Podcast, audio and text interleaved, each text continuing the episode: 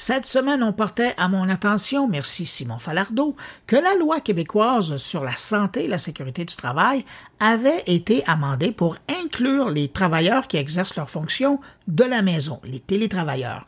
Curieux de savoir ce que ça signifie concrètement, j'ai invité maître Marie-Hélène Jolicoeur, une avocate spécialisée en droit du travail chez Laverie, pour y voir un peu plus clair maintenant que le télétravail est une réalité pour bien des gens qui écoutent ce podcast. Bonjour, maître Jolicoeur.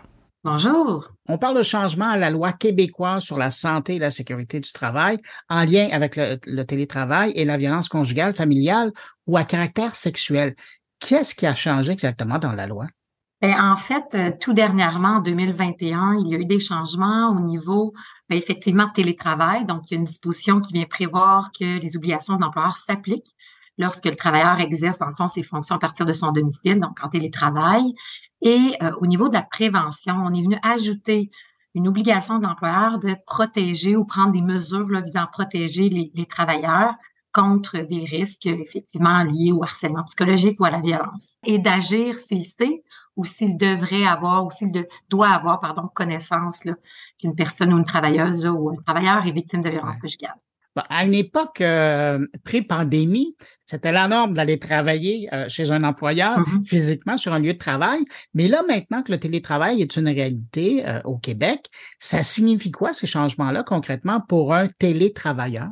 Ben, pour le télétravailleur, c'est certain qu'il doit s'ajuster. Donc, euh, il a une autonomie certaine. Il doit s'assurer effectivement au niveau de son horaire de travail de, répondre aux attentes. Il doit respecter les politiques, hein, des politiques euh, que ce soit en matière d'organisation du travail liées au harcèlement du travail. Hein. Ici, on pourrait parler de politiques ajustées en matière d'harcèlement psychologique, violence, où on peut prévoir des, des dispositions ou des stipulations particulières en lien avec euh, la violence conjugale. Donc, pour le télétravailleur, ça veut dire je suis comme dans un lieu de travail, donc j'ai la même étiquette, j'ai les mêmes règles, je dois, je dois, je suis assujetti aux mêmes politiques et je dois effectivement être productif puis euh, effectuer au rang de la, prestation de travail requise. Donc, c'est le même cadre avec une certaine autonomie. Puis pour l'employeur, ça veut dire beaucoup aussi. Ben, c'est ça que je voulais vous euh, demander. Pour l'employeur, lui, ça doit quand même changer un peu euh, sa réalité. Là. J'ai beaucoup de questions au niveau du, euh, du rendement ou des suivis à faire, de la surveillance. C'est pas facile de surveiller un travailleur ou, de, de, de, vérifier quel est le rendement ou d'assurer une prestation, prestation de travail qui est adéquate lorsqu'on a un travailleur qui est à distance. Donc, ça, c'est quand même une adaptation importante là, que, que l'employeur doit, doit, doit faire.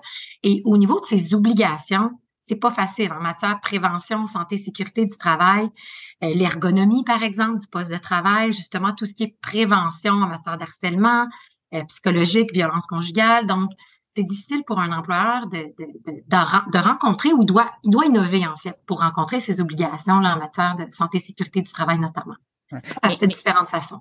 Ben, ben, c'est justement parce que là, euh, on s'entend que quand on est en mode de télétravail, pour l'employeur, il y a seulement quelques fenêtres de contact. Elles sont réduites, les fenêtres de contact. Quand il était sur place, il le voyait là, de 9 à 5, là, on va généraliser. Mmh. Euh, mais là, aujourd'hui, c'est des fenêtres. C'est une vidéoconférence à un moment donné. Ce sont des courriels, ce sont des discussions en, en clavardage. Mais comment un employeur va pouvoir déceler des signes de violence dans un contexte de télétravail?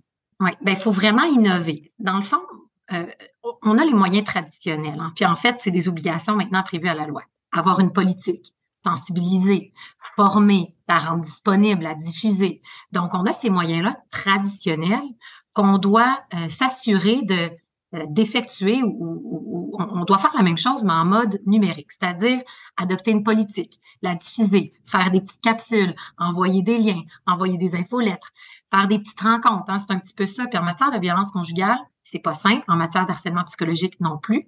Donc, des capsules de formation, multiplier peut-être des rencontres, favoriser qu'il y ait parfois des formations en présence. Donc, tout ce mode-là ou cette adaptation-là est possible, mais il faut effectivement utiliser les moyens numériques.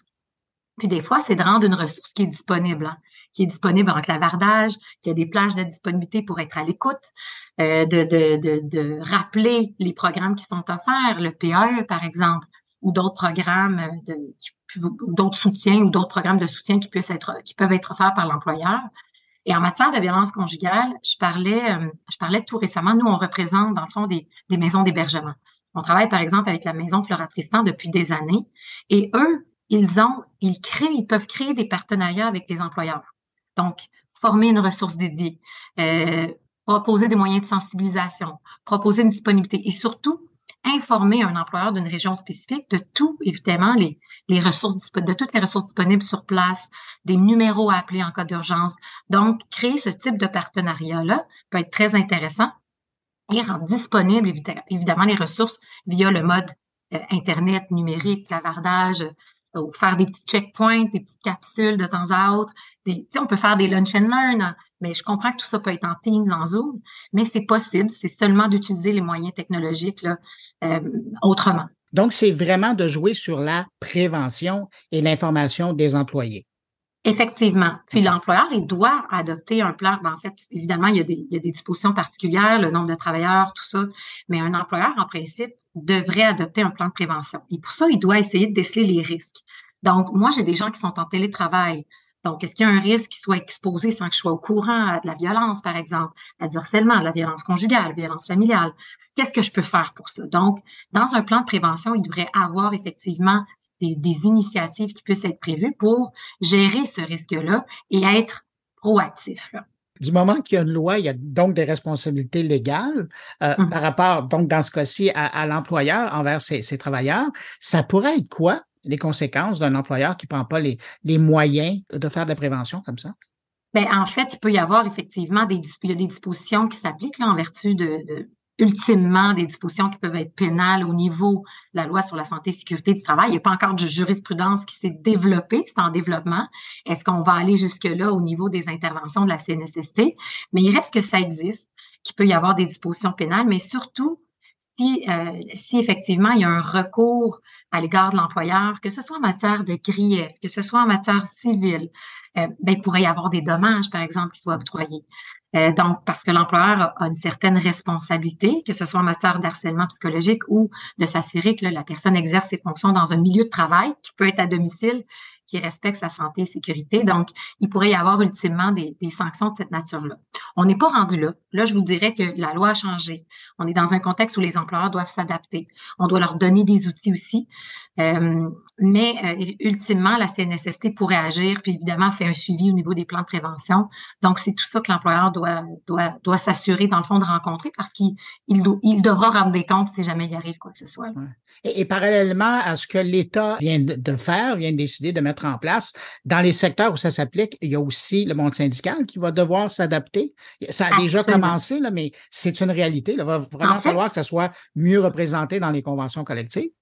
Oui, puis je vous dirais que euh, il commence à y avoir des demandes. Ben, il commence. Il y en a depuis quelques années. Dans les conventions collectives, on peut voir, pour des organismes, par exemple, la maison d'hébergement que je vous ai nommée, il y a des organismes qui prévoient des congés préventifs.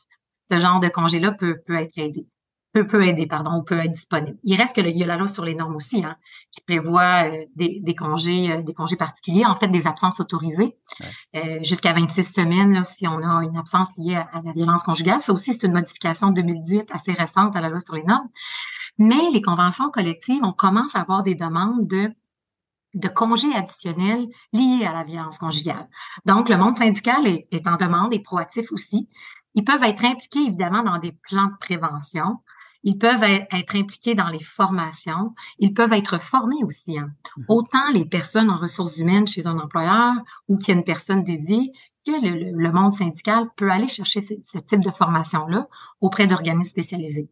Pour eux aussi, là, ça se pourrait qu'il y ait une dénonciation, euh, puis que ça soit fait au niveau du, au niveau du syndicat une politique devrait prévoir un mécanisme de dénonciation. Mais euh, des fois, le syndicat est, est, le, premier intervenant ou euh, ce, ce, vers quoi se dirige là, plus facilement un employé.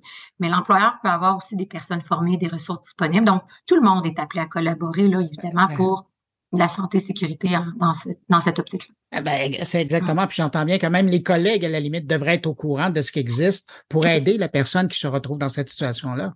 Effectivement, la référer, c'est pour ça que l'information, on parle de prévention, mais la sensibilisation, l'information, le fait que ça soit pas un stigmate, s'assurer d'avoir une possibilité de discuter, puis que tes collègues puissent effectivement, il faut pas qu'ils s'improvisent intervenant psychosocial. Évoquer les ressources qui sont là. Exactement. Donc, être informé, euh, appuyer, être sensibilisé. Donc, tout ça fait qu'une personne peut, euh, victime de la violence conjugale, ben, peut peut-être plus facilement parler de la, de la problématique qu'elle vit. Là. Quand on se retrouve devant des modifications comme ça dans une loi qui touche le secteur du travail, sachant que la réalité dans les faits, là, quand on vient sur le terrain des vaches, le gros des entreprises au Québec, c'est des PME. On parle mm-hmm. pas de grandes, grandes entreprises là, qui ont les moyens, qui ont des, des gros secteurs de ressources humaines ça va pas s'appliquer de la même façon du, côté de la PME que d'une grande entreprise. Est-ce que la loi est sensible à ça? Je vous dirais que la loi, au niveau des plans de prévention, peut faire une distinction en fonction du nombre de travailleurs. Mais au niveau des obligations, il n'y a pas tellement de distinction. C'est-à-dire qu'une PME, on va comprendre qu'elle a peut-être moins de ressources, mais il y a plein d'organismes disponibles qui peuvent aider autant les PME que les grandes entreprises. Je pense, par exemple, au regroupement des maisons d'hébergement. Évidemment, je, parlais justement avec ma cliente au niveau de la, maison Flora Tristan, puis elle me disait, les employeurs peuvent aller chercher une certification. Puis il y a différents degrés. Donc, combien de mesures que je suis capable de mettre en place? Si je suis capable d'en mettre X nombre de mesures, ben, je vais être certifiée. J'ai fait de la sensibilisation. Je vais être certifiée que je suis engagée. Je vais être certifiée que je suis proactive. Donc, les PME peuvent peut-être introduire des mesures plus accessibles, moins dispendieuses, mais ils sont capables d'aller chercher ces ressources-là pour au moins mettre certaines mesures en place. Donc, il y a différents degrés jusqu'où on peut aller. Puis peut-être que les PME ont, peut-être des, moyens plus limités, mais c'est possible. Puis des fois, c'est simple, puis on n'y pense pas. Hmm. Oui, puis en jouant, comme vous dites, beaucoup sur la prévention, déjà, c'est moins lourd que de faire de l'intervention systématiquement quand, Exactement. quand, la, personne est prise dans, le problème. Le télétravail, ça a amené aussi une nouvelle réalité pour certains Québécois, c'est-à-dire de, de, travailler pour des compagnies étrangères à partir du Québec.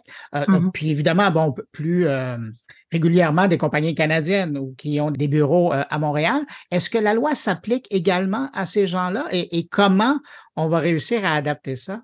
Bien, en fait, je pense par exemple à la loi sur les normes. Chaque loi a quand même un champ d'application, puis il faut s'y référer.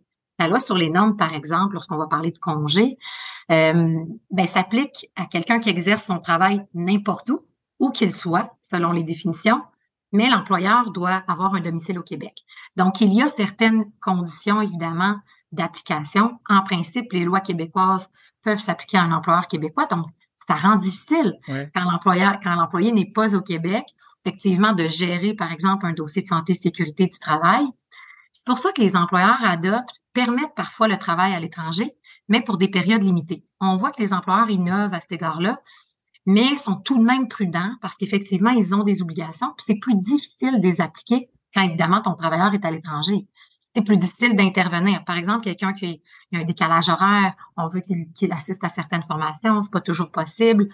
Donc, euh, ou d'avoir des, des rencontres ponctuelles au travail pour justement mm-hmm. euh, la cohésion d'équipe ou justement mettre en œuvre certaines politiques. Donc, je vous dirais que ça complique la tâche des employeurs, mais les obligations, pour la plupart, continuent de s'appliquer. Euh, Maître Jolicoeur, en terminant, euh, question mm-hmm. de, laisser quelque chose à nos éditeurs maintenant qu'on les a informés de la chose. Là.